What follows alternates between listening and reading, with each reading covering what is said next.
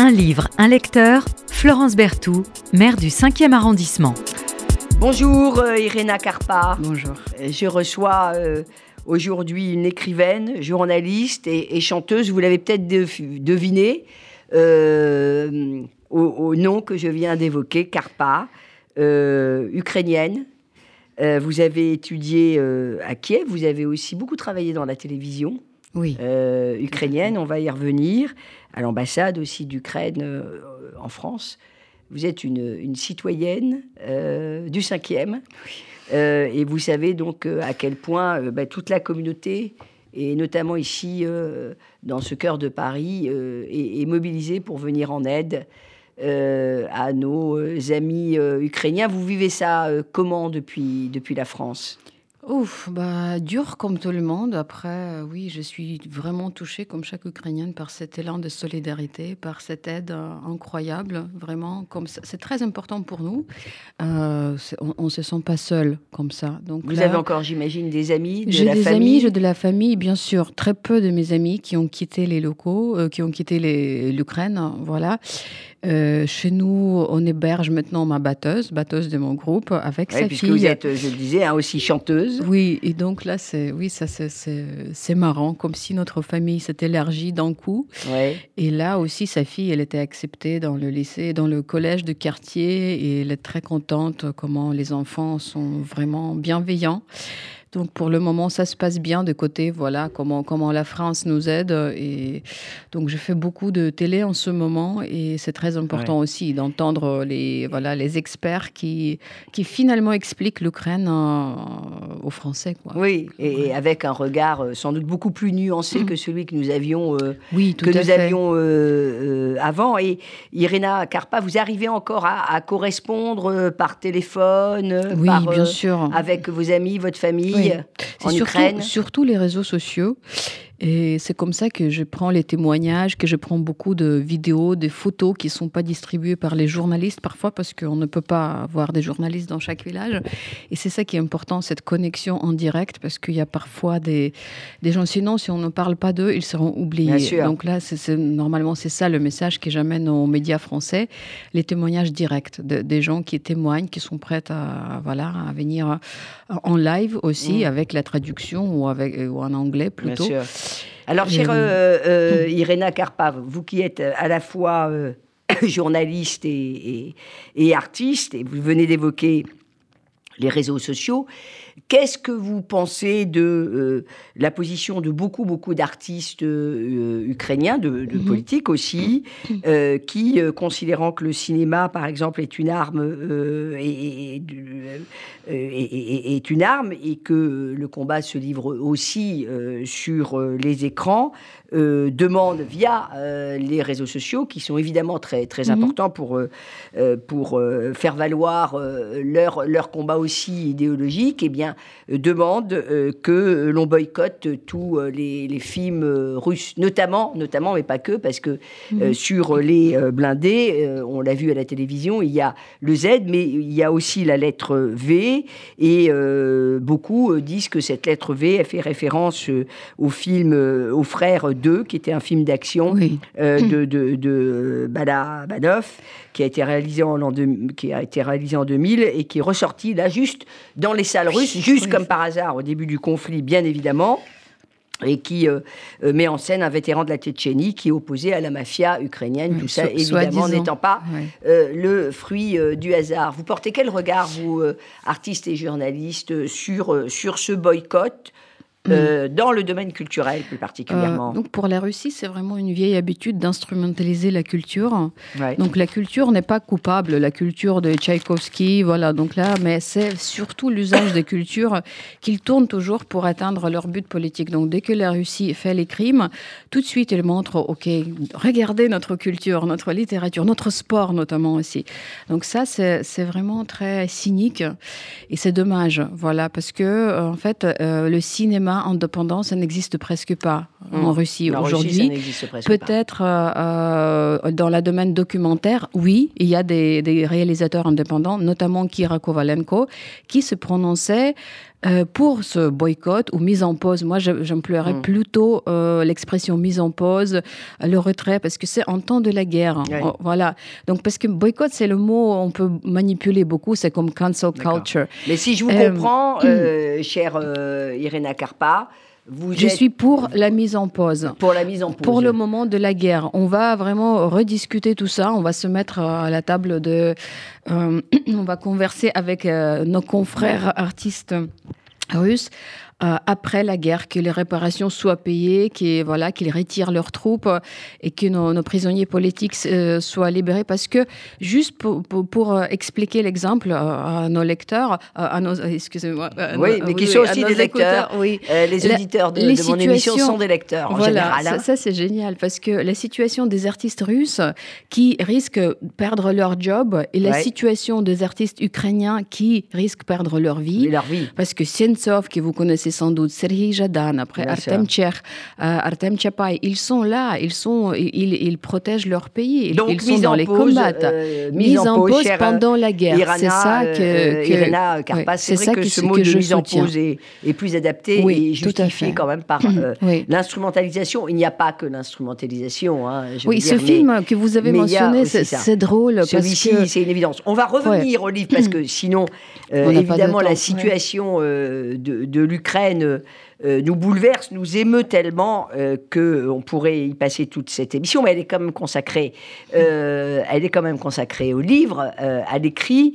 Et euh, vous avez euh, choisi, euh, Irena Karpa, de nous parler d'Arc de Triomphe. Et alors, euh, Arc de Triomphe, euh, pour les auditeurs euh, qui ne connaissent pas, on peut peut-être montrer euh, mon livre, pardonnez-moi, Oui. voilà, euh, à l'écran. Je vous le repasse après. Voilà, Eric Maria euh, remarque. Alors d'ailleurs, c'était pas son prénom, son prénom c'était Eric Paul. Alors on dit qu'il en a changé Oui. par hommage, on ne sait pas si c'est euh, au Quand poète Rainer était morte, oui. à sa mère ou à sa belle-mère. Toujours est-il que quand on ne connaît pas euh, le nom de l'auteur, on connaît forcément euh, le nom de ses euh, grands romans. Il y a évidemment l'incontournable, l'iconique À l'Ouest, rien de nouveau, qui nous parle de Mhm. la Première Guerre mondiale, qui, enfin, c'était un truc dingue, hein, 3 500 000 exemplaires en deux ans. Et puis vous, vous êtes venu nous parler du deuxième livre, je crois que c'était son... Oui, c'est le Mhm. deuxième, euh, de euh, Remarque. Et le deuxième, on va y revenir tout à l'heure, c'est Arc de Triomphe,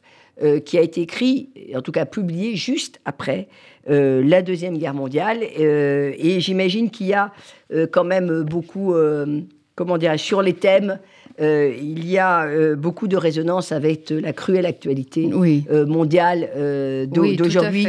Et tout notamment, vous allez y revenir, chère Irena Karpa, euh, de euh, nos amis euh, ukrainiens. Alors, quelques mots sur euh, cette, euh, cet auteur, parce que c'est sans doute l'auteur, franchement, qui a été à la fois le plus encensé et le plus dénigré, remarque. Vous attribuez ça à quoi? Ouf, euh, là, c'est surtout aujourd'hui ce que, m'a touché le plus, parce que vous, sa- vous savez sans doute que ce livre était brûlé pour être trop pacifiste, pour ne pas soutenir la propagande de guerre. Voilà. Ben, vous avez répondu Voilà. indirectement à ma Ah, question. Mais là, euh, en Vous ce avez moment, répondu indirectement à ma question, c'est-à-dire Oui, que c'était oui. un, un pacifiste. euh, Oui, et c'était là, une des raisons, pas la seule. Mais, voilà. mais là, je, je trouve un parallèle euh, qui, qui est assez pénible pour moi, puisque je sais que, que les libérateurs, entre guillemets, russes, ils brûlent les livres en Ukraine, dans, dans les villes assiégées, notamment les miens Ouais. aussi. Donc là, c'est vraiment, c'est très bizarre, ce- ce- cette sensation de déjà-vu avec euh, les années 30, voilà. Re- Redisons peut-être, euh, pour ceux qui ne connaissent pas, euh, remarque, enfin, Oui. quand on ne connaît pas, on a tous vu au moins euh, à l'Ouest rien de nouveau, le temps de vivre, le temps de mourir.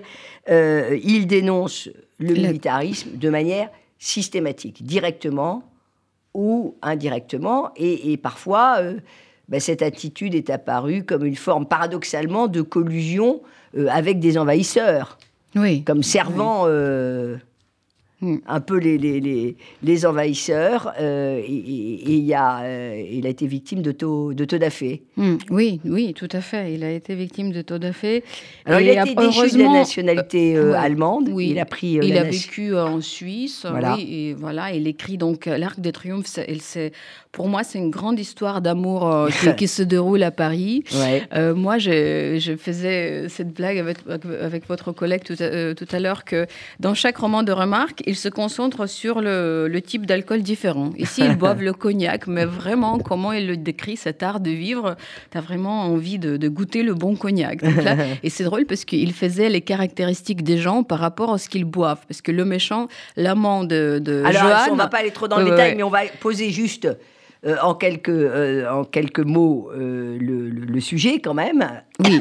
L'idée, c'est de Donc, évidemment il est, vous il est chirurgien, il est chirurgien Ravik, il est chirurgien allemand. allemand qui est réfugié, qui vit ici à Paris avec des documents faux. Donc moi, comme n'importe quelle voilà quelle étrangère expatriée, je comprends très bien voilà la, la, psychologie de ne pas vivre dans ton propre bien pays, sûr. mais d'exercer ton peut métier. Peut-être dire qu'il a échappé hein, au camp. Il a aussi. échappé, oui, il a échappé au camp parce que il a il cachait ses trois amis euh, juifs, si, si j'ai bien compris. Euh, après, et, et, Gestapo le poursuivit, le torturait. Et en fait, euh, sa, sa, femme, Sibylle, elle, elle s'est suicidée. On va pas voilà. te raconter. On oui, va pas donc te là, c'est très vite. Mais par contre, je veux vraiment. Mais je il y a vraiment... une magnifique histoire d'amour. Oui, il, il a... exerce quand même dans l'illégalité. Oui. Et en fait, ce qui, ce qui, cette, cette histoire d'amour, elle est inspirée peut-être avec son propre histoire d'amour avec Marlène Dietrich. Voilà. Qui... Et donc, ça aussi, on ne sait pas si c'est vrai, Ah mais c'est basé, basé sur les lettres d'amour qu'ils se sont échangées. C'était vraiment l'histoire euh, d'amour parce que Marlène Dietrich, elle voulait pas rester avec Remarque parce qu'elle voulait changer les hommes, les partenaires. Elle était beaucoup trop libre pour ça.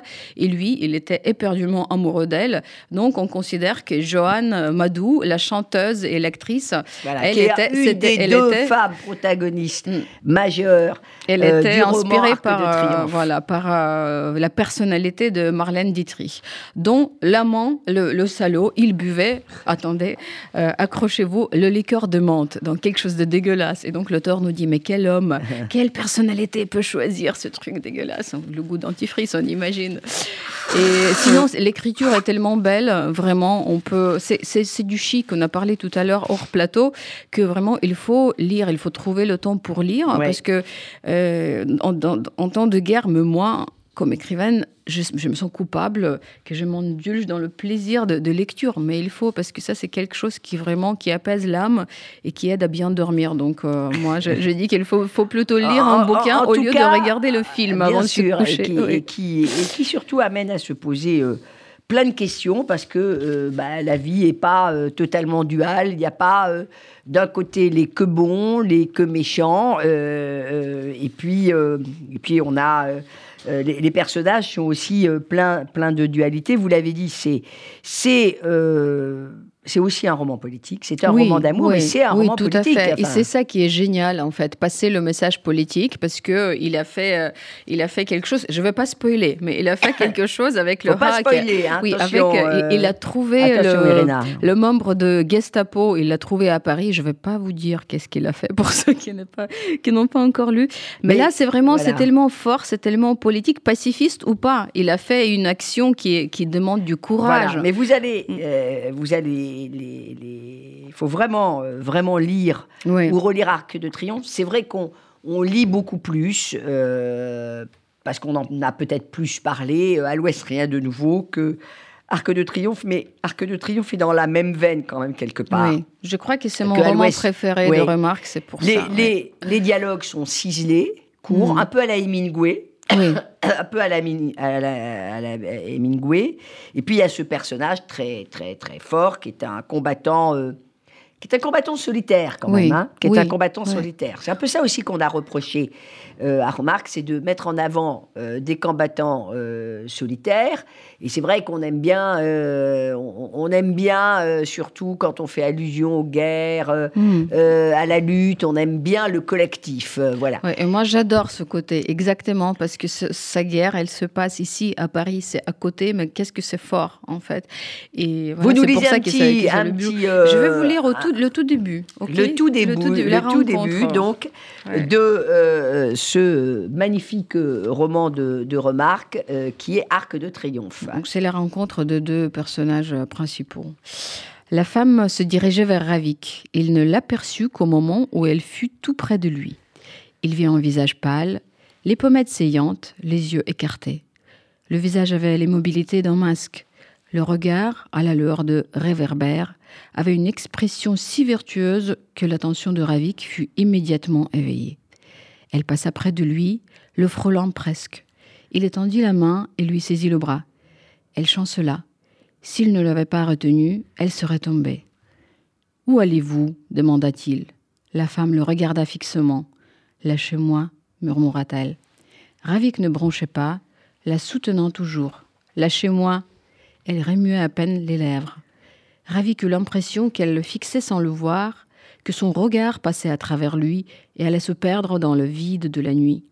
Il n'était qu'un obstacle qui lui barrait le chemin et contre lequel elle disait Lâchez-moi il s'était tout de suite rendu compte qu'il n'avait pas affaire à une prostituée.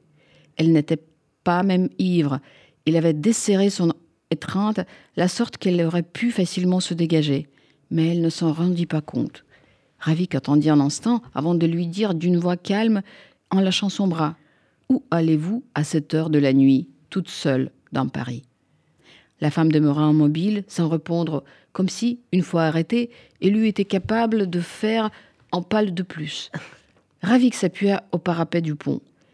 Il sentit sous ses mains la pierre humide et poreuse.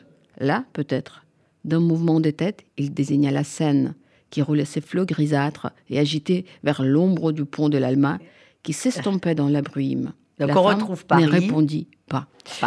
On retrouve euh, évidemment Paris, Paris omniprésent, et puis euh, des, des, personnages qui sont, qui sont très forts. Alors il y a toujours des paradoxes. Amour-vengeance, beaucoup.